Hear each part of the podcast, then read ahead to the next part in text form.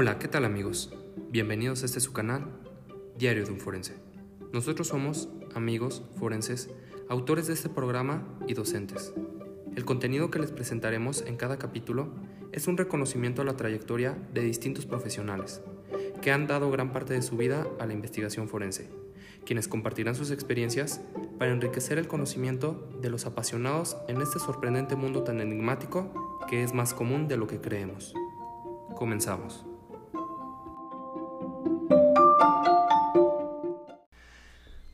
¿Qué tal? Buenas tardes. Estamos de nuevo aquí en su podcast Diario de un Forense. El día de hoy tenemos una invitada muy especial. Es un gustazo, como siempre, los invitados que tenemos aquí. Eh, es una amiga, es una compañera de posgrado también, que nos viene a hablar de sus experiencias, nos viene a hablar de, de esta trayectoria que ella ha tenido, de qué manera ha intervenido en el área forense y bueno, pues, ¿qué me adelanto? Adriana, un gusto, bienvenida, ¿cómo estás? Hola, ¿qué tal Marvin? Muchísimas gracias por la invitación. Agradecidísima de estar aquí con ustedes compartiendo un poquito de lo que sé, de lo que hago. Feliz de estar aquí con ustedes. Gracias. Bueno, Adriana, para empezar, ¿qué, qué, formación tienes tú, Adriana? Bueno, eh, yo soy licenciada actualmente, licenciada de, en Criminología Criminalística y Técnicas Periciales. Actualmente estoy estudiando la maestría en Ciencias Forenses. Soy integrante de la Policía con Capacidades para Procesar de municipio eh, y funjo como tal. Eh, nuestra función radica en coadyuvar a servicios periciales en algunas funciones de criminalística. Ya le estamos auxiliando un poquito a, periciales en, en cuestiones de campo para ayudarles un poquito con la carga de trabajo que tienen eh, con la apertura del nuevo sistema de justicia adversarial a partir del primero de julio del 2016. Nuestro municipio instaura esta unidad de policía con capacidades. Soy parte de, de la unidad desde hace ya casi tres años y pues ahorita te voy a platicar un poquito de las funciones que realizamos. Pero, ¿cómo, cómo decides tú ¿Cómo decides el, dedicarte a hacer esto? Eh, ¿Realmente fue algo que visualizaste, que buscaste? ¿Fue que el destino te llevó a esto? Cuéntanos un poquito más. Nos regresamos y cómo fue que comienza esto. Ok, bueno, no, obviamente mi objetivo principal era ser perito. Yo me veía en servicios periciales, sí, 100% como criminalista.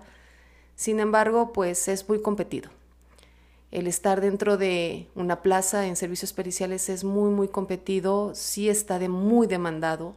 La carrera ha tenido muchísimo auge, como lo has visto. Obviamente las series y todo este tipo de cuestiones ha hecho que, que el incremento de la popularidad de la carrera se incremente demasiado. Entonces, pues es muy demandado. No encontraba una forma de cómo inmiscuirme dentro de, de la criminalística y de repente estando en la facultad a un, eh, a un año y medio de concluir la carrera, una maestra que, estaba dentro de, de, la policía preventiva me invita y me dice que van a aperturar esta unidad de policía con capacidades, me dice que si quiero formar parte de, del municipio y dije, bueno, pues ¿por qué no? ¿No? Es una forma de estar dentro del sistema que al fin y al cabo es lo que necesitas un poco de experiencia, estar dentro de, del gobierno y poco a poco ir abriéndote camino. Y, fue así como empecé en un municipio, no se me dio la oportunidad. O sea, yo empecé, hice mi formación policial, ya, ya siendo perito, perdón, criminalista, porque pues perito lo somos desde por default, ¿no? Pero yo era licenciada en criminalística y criminología, pero ahora sería la parte de ser policía, ¿no? Una formación de seis meses, pero no me dieron la oportunidad de estar dentro de la policía con capacidades, de ser funciones de criminalística, y migro a otro municipio donde sí me dan la oportunidad. Y es cuando fue empiezo. Un pero tras pero. Sí. que rodear. Sí. Bueno, eh, es muy interesante porque las personas que, que, que hemos estado aquí, lo, lo, que hemos comentado, lo que hemos hablado es que pues algunos hemos tenido que rodear para llegar a, realmente estar desempeñando lo que nos gusta. Eh, bueno, lo, lo poco o mucho que he llegado a hablar contigo, veo que lo haces con gusto. Y, ahí entra el dicho, el de hazlo con pasión o, cambia de profesión. Sí, es una de mis frases favoritas, ¿no? Lo hago, me encanta y todavía me pagan, ¿no? O sea, es, es padrísimo. Sí me costó mucho trabajo, te soy sincera el levantarme todos los días alrededor de las 4 de la mañana para iniciar una formación policial desde las 5 de la mañana hasta las 6, 7 de la noche. ¿En qué consistía el, curso? ¿Cuáles eran las actividades diarias? ¿Cuáles eran los horarios? ¿Qué era, qué era lo que hacías? ¿Qué, ¿Qué, hiciste esos seis meses? Son alrededor de seis meses, como te comento. Depende de, del curso que, mande la federación, pero son materias como radiocomunicaciones, eh, conducción vehicular, eh, he llenado de IPHs, que es el pan nuestro de cada día de los policías, es derechos humanos, eh, criminalística entra dentro de las materias de defensa policial, acondicionamiento físico, hacíamos muchísimo ejercicio, yo creo que era la parte que más me, me, afectó un poquito, digo, porque no era tan joven que digamos, no soy tan joven que digamos. En ese momento que yo inicio mi formación policial, pues yo ya estaba... ¿Qué dices? Me, veo, pero no lo soy. y modesta. Ya estaba con mis treinta y tantos años encima. Entonces, pues sí, sí fue un poquito complicado, te soy sincera, porque tenía que competir con chavos de 18 años. Y pues yo tenía ventaja de que tenía una carrera pero la parte física era la importante dentro de la policía al fin y al cabo, porque te estaban preparando para ser policía. ¿Qué porcentaje es esta capacitación? ¿El, físico? ¿Qué, ¿Qué, porcentaje sería? Un 80%. 80%. 80%.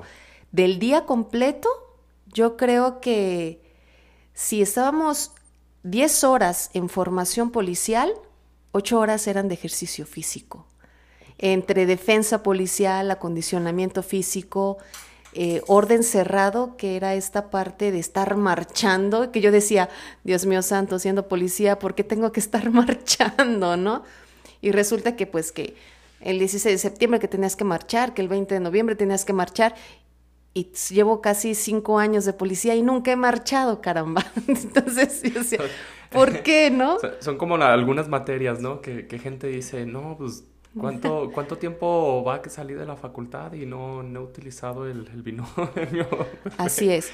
Este, o, las integrales, gente que no se dedicó a, ese tipo de áreas. Exacto. Tanto que, que, me costó y que se me complicó y no, yo volví a ver, no volví a ver las, las integrales. Exactamente, factorar los números, ¿no? El orden cerrado. Así es, sí pasa, pero por ejemplo, ¿por qué no me dieron más de defensa policial, no? Cuando me tengo que estar ahí controlando a las personas que están bajo influjo de las drogas que se pierden y se transforman por completo. Bueno, es una oportunidad de mejora. Claro, sí es, sí es esta parte, es muchísimo acondicionamiento físico y sí te, te, modifica tu vida por completo. Yo de ser una vida completamente sedentaria al, al momento de llegar a la policía, pues me la transforma por completo. Pero por fin lo logro, por fin logro este, terminar mi formación policial y el artículo 10 transitorio del Código Nacional de Procedimientos Penales establece, a raíz del nuevo, de la implementación del nuevo sistema de justicia penal, te establece que todos los policías tienen que ser peritos. Pero siendo sinceros, no es fácil hacer un policía perito, porque la formación de perito es muy larga, es muy técnica, es científica. Ya lo habíamos platicado, lo han platicado ustedes en otros programas que, que han tenido en diarios de un forense es muy amplia y es, y es, es complicada porque es esta parte científica. Pero un perito sí lo puedes hacer policía. En seis meses ya lo tienes hecho. Y fue esta parte que, que este docente, que era parte de la policía, fue a la escuela y nos dijo, a ver, tenemos que abrir una policía con capacidades para procesar para el municipio.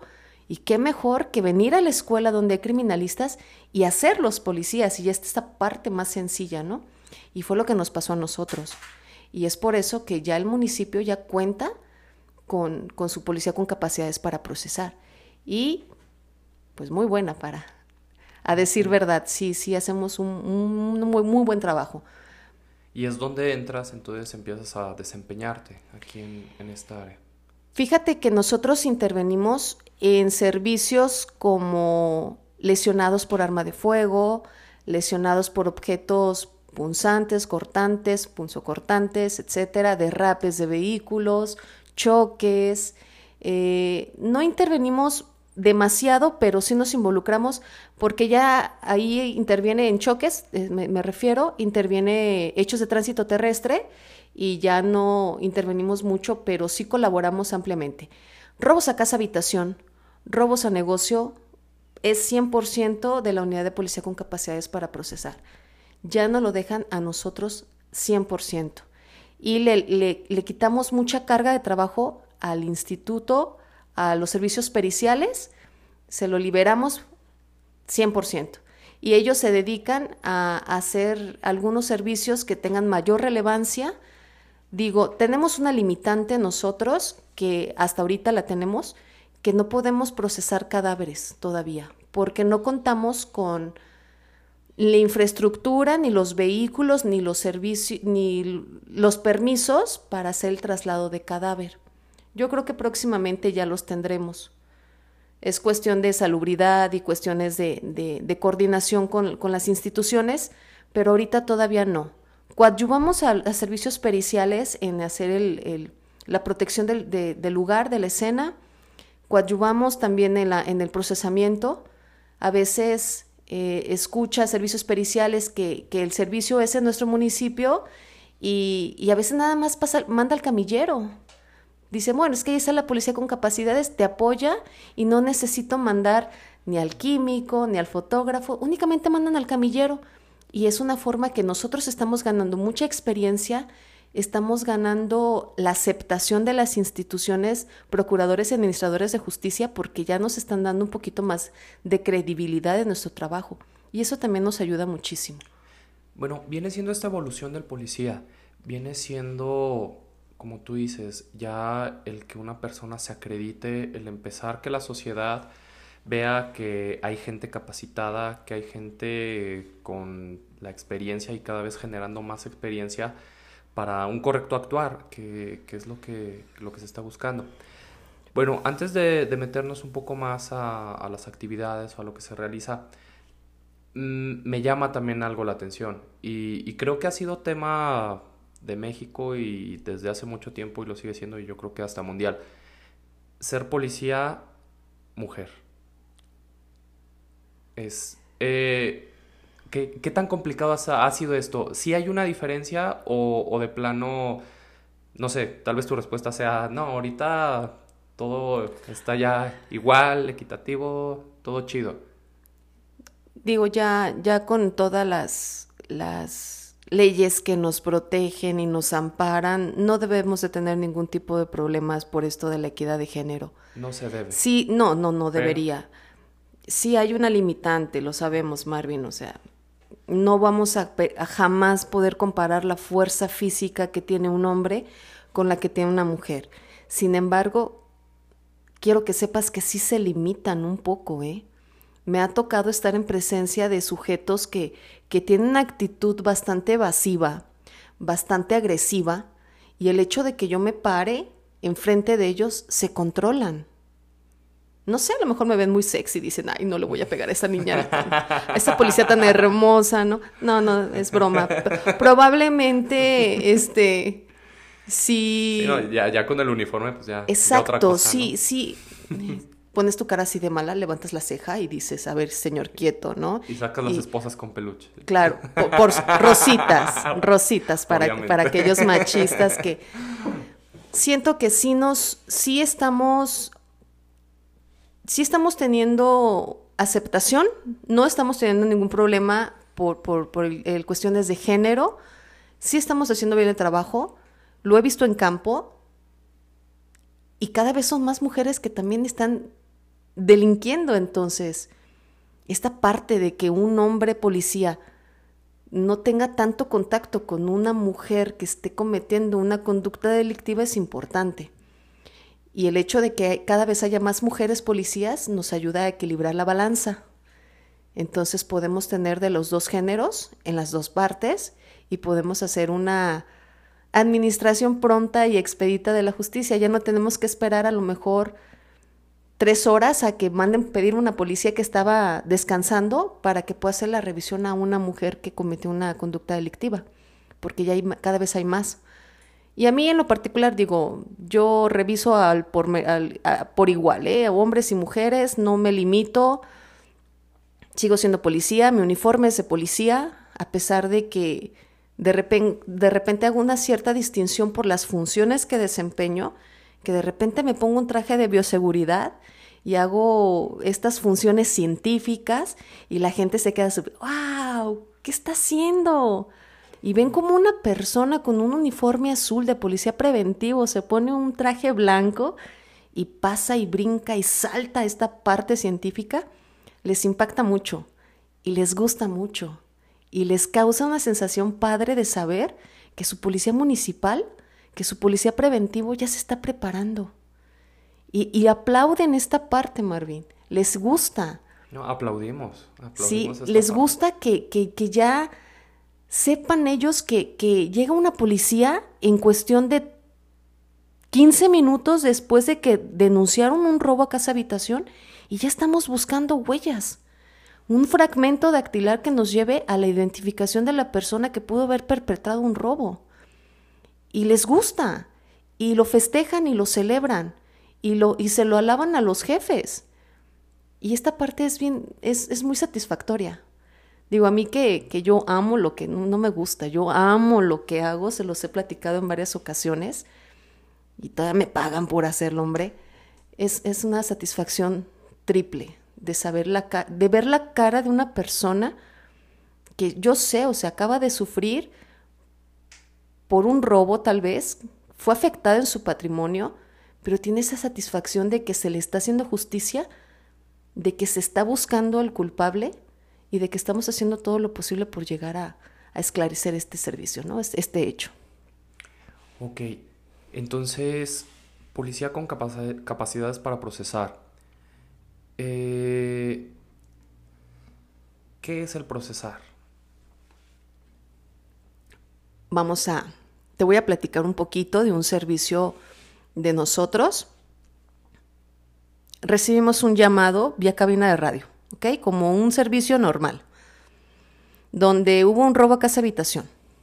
Te voy a poner el ejemplo de un servicio de robo a casa habitación donde llega el primer respondiente, que acuérdate que es la primera autoridad que arriba al lugar con funciones de, de, seguridad, que es de nuestra misma corporación, obviamente, y llega y verifica que efectivamente en la, en la calle de Pachuca número 23 se encuentran rasgos típicos de un robo a casa habitación, chapas violadas, hay mucho desorden al interior y los moradores dicen que les hacen falta cosas, ¿no? Y el primer respondiente informa inmediatamente al Ministerio Público, le pide mando y conducción, que sería la segunda parte. El Ministerio Público le dice, ¿qué tienes en el lugar? ¿Sabe qué? Localizamos herramientas que se utilizaron para ingresar al lugar que los moradores no identifican como propias. Esos son indicios, ¿ok? ¿Qué se llevaron del lugar? Se llevaron joyas, se llevaron dinero, se llevaron documentos, se llevaron varias cosas con un monto aproximado de 100 mil pesos. En ese momento el Ministerio Público dispone y le dice al policía primer respondiente, llámale a tu policía con capacidades para procesar para que haga lo conducente o para que procese la escena y me arribe al servicio a mí.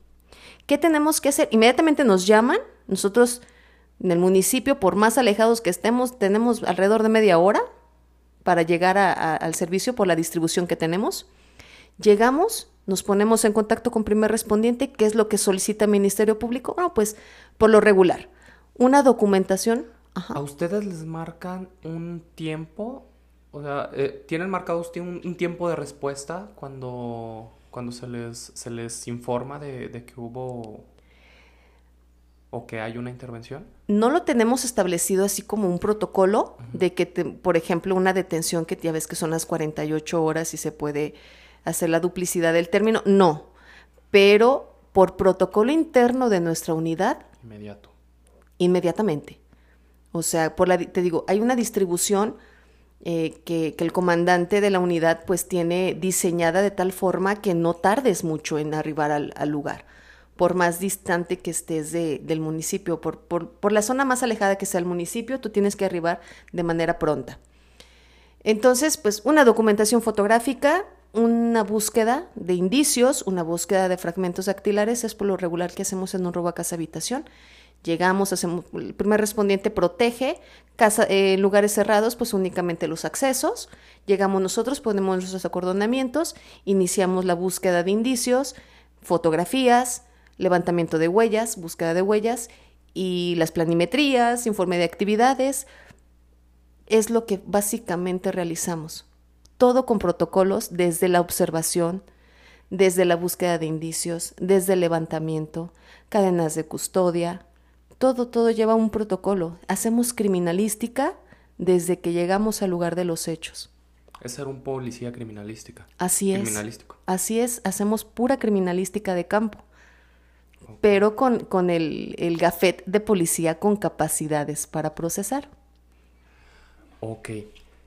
Y aquí es donde se me viene pues la siguiente duda y la, la pregunta que solemos hacer a nuestros invitados. Tu primera intervención. Cuéntanos sobre tu primera intervención. Oh, oh, el, relojito, ¿no? Ya son tres años. Bueno, ha habido servicios que me han marcado mucho, que no han sido servicios que, que haya llevado directamente la investigación completa porque han sido casos donde ha ha habido un cadáver, que te repito, coadyuvamos a servicios periciales, pero no lo llevamos directamente nosotros. Obviamente soy mujer, soy mamá, tengo tres pequeños, eh, entonces ver un, el cadáver de un pequeño a mí me parte, a pesar de que me dicen que somos fríos y que o sea, ya no sé. Policía, criminalista, mamá, también. Sí. un poquito de todo. Chingo de chamba. sí, y esposa, ¿no? O sea. igual, igual. Marido también. dime, como me llega a decir Lalo y como me, llega a decir así demás compañeros que, que ya tienen hijos y todo. No, es que es una friega, es una chinga, de tiempo completo, son demandantes. Estás cuidando cuando son chiquitos una persona que quiere suicidarse diario. Y al final siempre terminan diciendo lo mismo anímate, ¿por qué no tienes hijos? sí, yo digo, es, como si llegan y te presentan con un carro y así de, mira este carro, pues tiene las llantas desniveladas, este, le hace falta la afinación, el balanceo, eh, no tiene el servicio, casi no corre, gasta un chingo de gasolina. Pero cómpralo. Cómpralo, si te hace falta. ¿No? Sí, es esta parte de, hermoso oye, quiero seguir estudiando, pero no tienes tiempo, eres mamá, eres policía, eres... Pero yo quiero seguir estudiando, yo me quiero ir a capacitar al FBI, pero ¿a qué horas? no sé, dejaré de dormir, ¿no? Obvio, también adoras a tu familia. Por supuesto, por supuesto, y, el tiempo que estoy con ellos trato de, estar con ellos, aunque a veces sí te cansas. Actualmente estoy en jornadas nocturnas y, y no rindes. Y yo sé que me voy a hacer viejita, más viejita pronto, porque pues no es lo mismo dormir tus ocho horitas en la noche que dormir dos horas, tres horas en pausas, ¿no? Pero bueno. se, te agradece mucho el que este fin de semana te hayas tú dado el tiempo, el espacio para venir acá con nosotros. Sabemos que vienes saliendo de guardia, sabemos que aunque te veas radiante y fresca como lechuga, eh, pues bueno, vienes, vienes amanecida. es un placer para mí estar con ustedes. Los, los adoro y me gusta muchísimo su proyecto y cada que, que lo necesiten y lo, lo, requieran, aquí voy a estar apoyándolos, lo saben. Bueno, te repito, niños, me afecta mucho, me, me, me, me, me toca mucho esta parte de los niños porque en todos ellos he estado en tres casos de tres chiquitos, un año, seis años y diez años, y todos, eh, todos ellos han muerto por negligencia de sus papás. Y es cuando yo me pregunto, ¿cómo puede haber papás que se supone que, que ellos jamás deben de dejar desamparados a sus hijos? ¿Cómo puede ser que esos pequeños hayan muerto? Y yo le decía al Ministerio Público, licenciado, ¿cómo es de que esas personas no no, no, no, van a ser castigadas. Y me dice el licenciado, ay, pues es que con la pena que ya tienen, que están pasando por la muerte de sus hijos tienen. Pero bueno, o sea, no, esos pequeños no deberían de estar muertos. Y sin embargo lo están. Y los papás, pues realmente, yo, yo te lo digo de manera personal, Marvin, estaban como si nada. ¿Y, y cómo es este tipo de, de, negligencia por parte de los padres? ¿Qué, qué situaciones son los que lleva es completamente por descuido. Sí, mi primer caso fue un niñito de seis años que estaba trabajando haciendo mandados para darle de comer a sus otros hermanos, para acercarles un poquito de comida. Iba con los vecinos a ver si se les ofrecía algo de la tienda y iba corriendo sin zapatos, nada más con un chorcito, y estaba por el, el por una zona donde había camiones y trailers y lo atropellaron porque no lo veían por su tamaño tan pequeñito, seis años, y un, un un camión de volteo no lo vio y lo atropelló. En otro caso fue un bebito de un año, estaba gateando. Gateó sobre una zona donde había muchísima piedra, ni siquiera estaba un camino de, de, concreto, mosaico, no, era tierra, piedras, pasto, y el bebé gateó aproximadamente 20 metros, completamente descuidado de sus padres, y se ahogó una alberca. O sea, tú dices, ¿cómo es posible que todo ese trayecto que avanzó y aparte cayó una alberca y se ahogó? Otro bebito cayó fulminado por un infarto, un infarto cardíaco en su escuela haciendo educación física, porque su mamá no dijo que el niño tenía problemas cardíacos y estaba haciendo educación física. O sea, tú te das cuenta y dices, no puede ser. O sea, ¿dónde está pues los papás, ¿no? Que son los que deberían de darle la protección a esos chicos, o sea, pues son los que deberían de cuidarlos para siempre y proveerles de todo lo que necesiten y ni siquiera lo más elemental que es la protección, se la dan, pero bueno, no la hay. Y pues como ahora sí, ahora sí, perdón, como como criminalista, los servicios más pesados que me han tocado procesar ha sido pues de casquillos, calles completas llenas de casquillos, donde... ¿Qué desmadre es eso? 75 casquillos y ándale y agrúpalos y levántalos y mide y todo eso. Un poquito pesado, pero muy divertido, donde soy, yo soy media vaga y me encanta hacer uso de las personas que tengo al alcance. Somos dos, únicamente dos elementos salimos a trabajar. Por guardia. Por, por unidad. Unidad, okay. Por unidad. Sale un servicio y va mi unidad y somos dos elementos, otra persona y yo. Entonces llegamos a la escena y, y hazte pedazos. O sea, haz lo que puedas con y, y, todo lo que tengas que hacer. Y olvídate si tenemos problemas de, de, de, de, lluvia, por ejemplo, porque tienes que priorizar y imagínate si tenemos 75 casquillos, pues está canijo. Me acuerdo que esa vez en toda una calle, de verdad, eran aproximadamente 75 casquillos, sin contar los impactos en finca que tenía, y llegó la Guardia Nacional. Dije, ah, bueno, pues a ver, tú muchachito ven para acá y tú ven para acá, y los puse a medir para poder terminar pronto. Echarle un montón para Claro, terminar. o sea, y ellos estaban ahí nada más viendo, porque normalmente es lo que ellos hacen. Llegan a ver, llegan ahí a ver que pues que ven y, y, enterarse de qué fue lo que pasó, pero realmente pues, yo nunca he visto que hagan algo más en, en, asuntos de investigación. Y ese día, si saben qué, pues me hacen falta manos, déjenles sus armas largas a sus compañeros y vénganse, le pedí permiso al comandante. Esta parte de ser mujer que es fabuloso y ya ves que nada te niegan.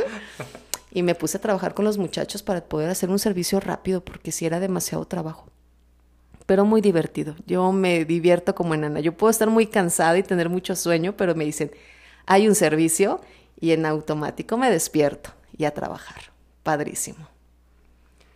No, qué gusto. Eh, la verdad, eh, lo que se me viene aquí a la mente, más servidores públicos como tú. O sea, más gente que hable con esta emoción, más gente que hable con esta...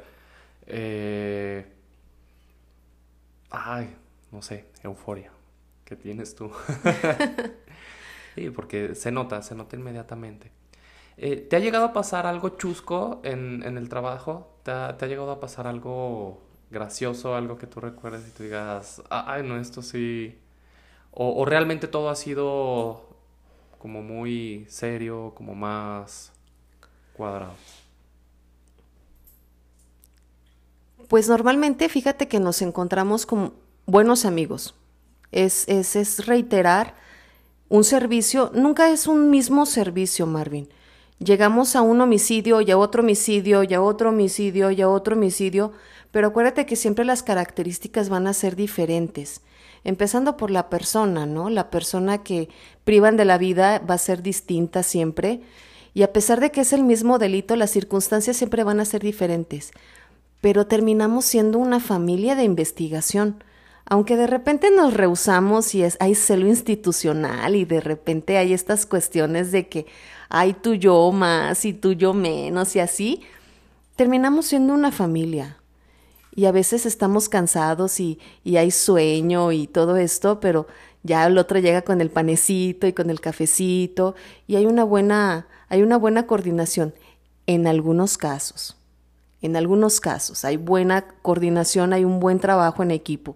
En algunos otros no, o sea, estamos rebotando y hay estas personas que, que es este egocentrismo de yo, yo y al último yo y no, y no se puede nomás porque tratamos de que las cosas salgan y funcionen y de la mejor forma para la víctima. No hay forma, digo, se les no hay manera de que de que funcionen bien las cosas pero es bonito de repente ver a un camillero que se nos enfermó y después lo veamos en otro servicio y ya estás bien y hay el abrazo y todo, a pesar de que es un camillero y que está recogiendo cadáveres, es padre.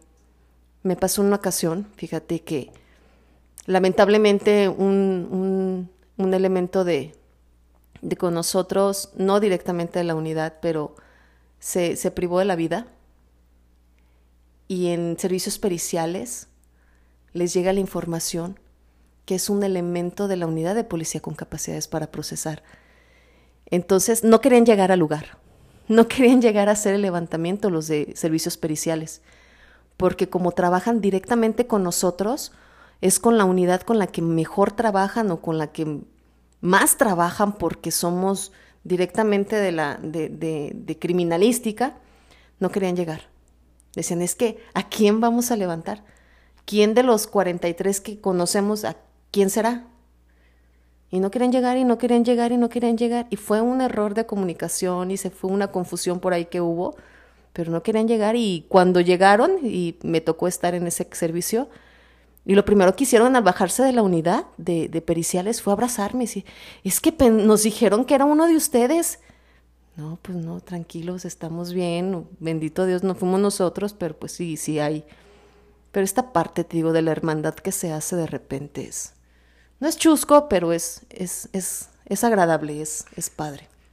Sí, bueno, creo que en, esa, en ese sentido te entiendo, que, que la parte de tranquilidad o la parte de que después eches ya un chistorín después de estar desvelado, mal comido, ahora sí que este mal pasado, pues ya se viene con los compañeros, de estar conviviendo con ellos, de que estás tanto tiempo con ellos, que ya se viene el chistecito, se viene la broma y ya, ya acá entre, entre nosotros es donde se viene esa, esa parte. Ah, sí, definitivamente. Es constante, ¿eh? es constante.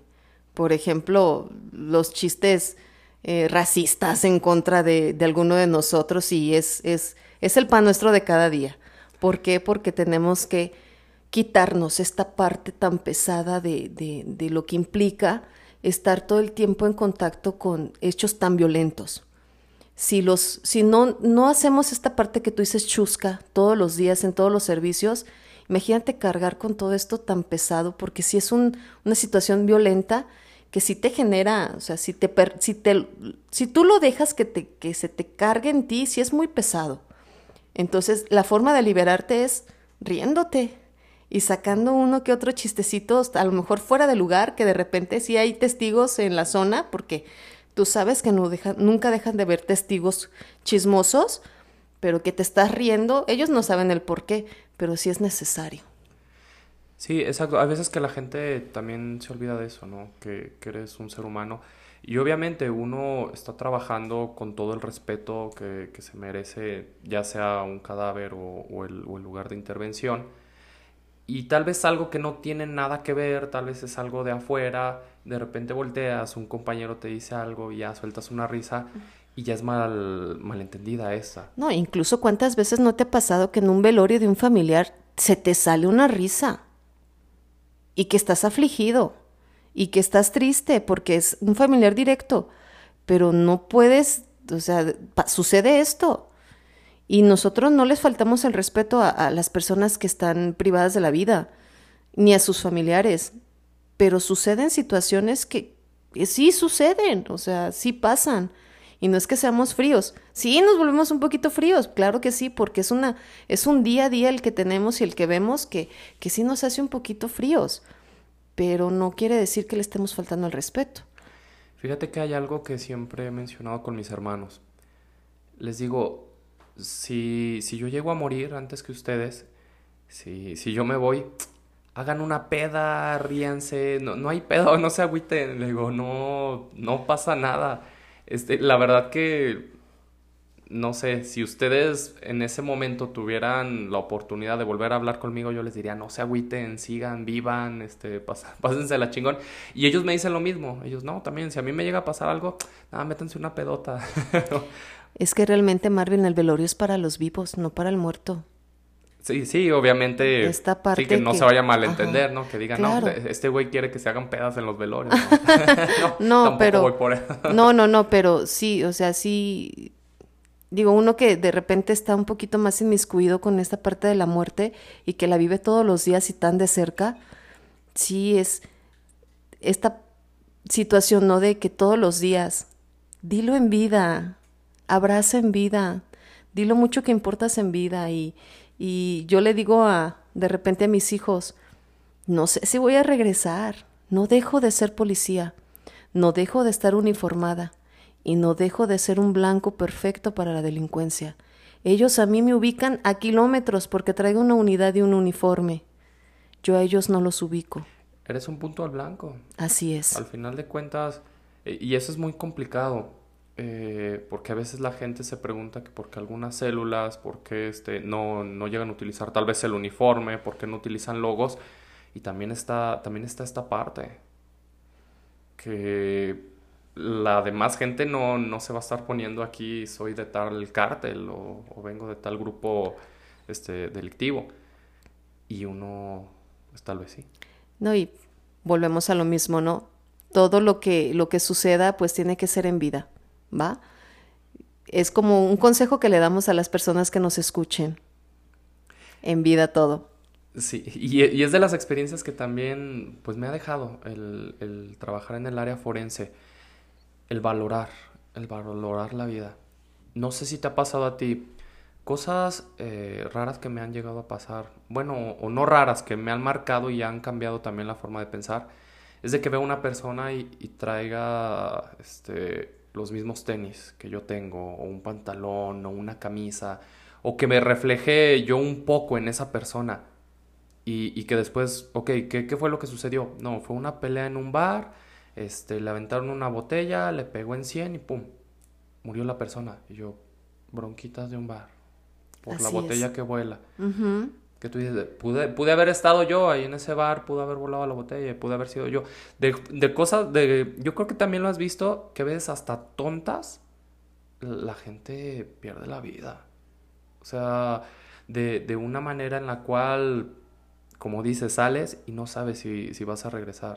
Entonces, sí, hay, que valorar mucho, mucho eso. Sí, hay muchas situaciones, ¿no? Ah, obviamente hay ciertas conductas que, que sobrepasan esta parte del, de, de, la, de, lo accidental o de, de, la, de lo fortuito, pero hay muchas otras que sí, ¿no? Los accidentes automovilísticos, una caída, me ha tocado ver cómo una persona se resbala y cae y porque se golpeó un poquito en la cabeza y quedó inconsciente, pero que yo, cayó su boca y su nariz dentro de un cuerpo de agua que ni siquiera tenía tres centímetros de profundidad, pero ya se ahogó Marvin. Tú dices, ¿cómo es posible? Es posible.